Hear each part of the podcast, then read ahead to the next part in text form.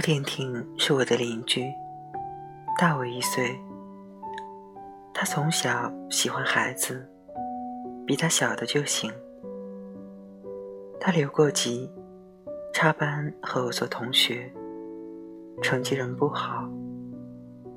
班主任说她是浆糊脑袋，还当着全班的面用指尖戳她的眉心。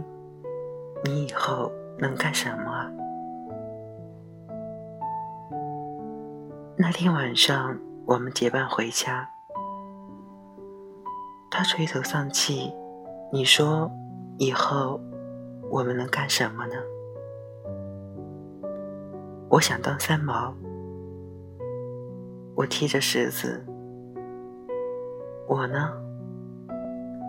他自嘲道：“拉板车，扫厕所。”不知为何。听来分外忧伤。楼婷婷解压的方式是做手工。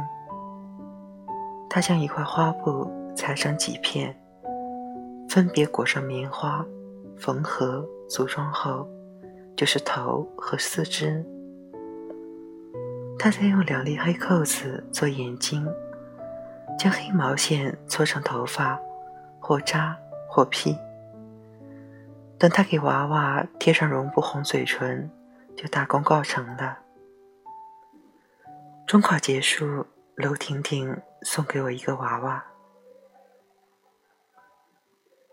娄婷婷读技校的最后一年，在工厂实习。工厂主打产品是洗衣机，她的工作就是搬洗衣机。能找到这样的单位。已是楼下父母能力的极限，所以他胳膊都肿了，也不敢轻言放弃。一日，娄婷婷兴奋地跟我说：“妇女节有个比赛，她获奖了。参赛作品是布娃娃。”她兴奋，显然不只为一张奖状。幼儿园园长好喜欢我的娃娃，问我有没有时间教他们的老师做。或许你从此就能去幼儿园工作呢，我启发他。总比在车间搬洗衣机舒服吧。他为此付出诸多的努力。他做了很多布娃娃，又渐渐从娃娃。拓展到各种动物，十二生肖、恐龙、各种植偶。他还来找我借高中课本，他打算参加成人高考，因为园长说需要大专学历。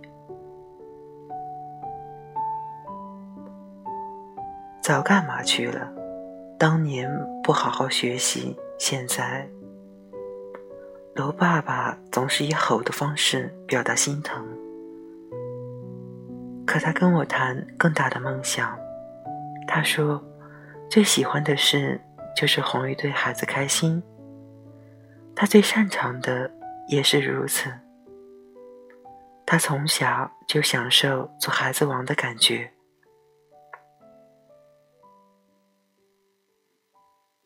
他终于成了幼儿老师。两年后，幼儿园撤销了，于是他办了买断，跳槽去另一家民办幼儿园。回娘家时，娄爸爸又用吼的方式表示关爱。好好的国企，保险怎么办？退休怎么办？但木已成舟，也只能随他去。只是他回家借钱。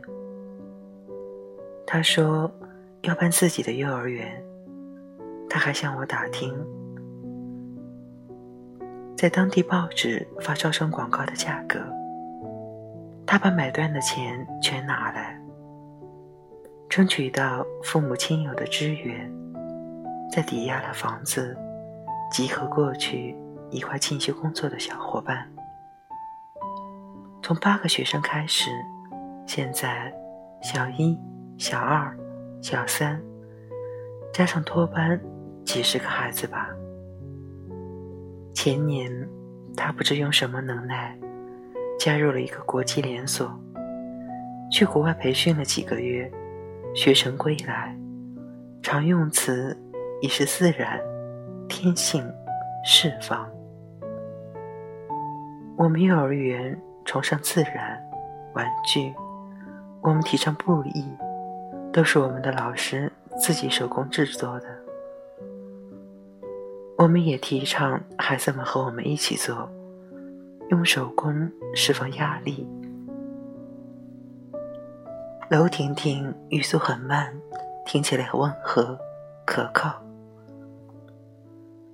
楼婷婷带我参观她的幼儿园。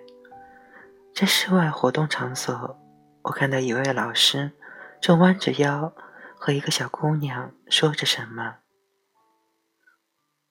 我睡觉没有得第一名，等我们走近，仍听见小姑娘在抽噎。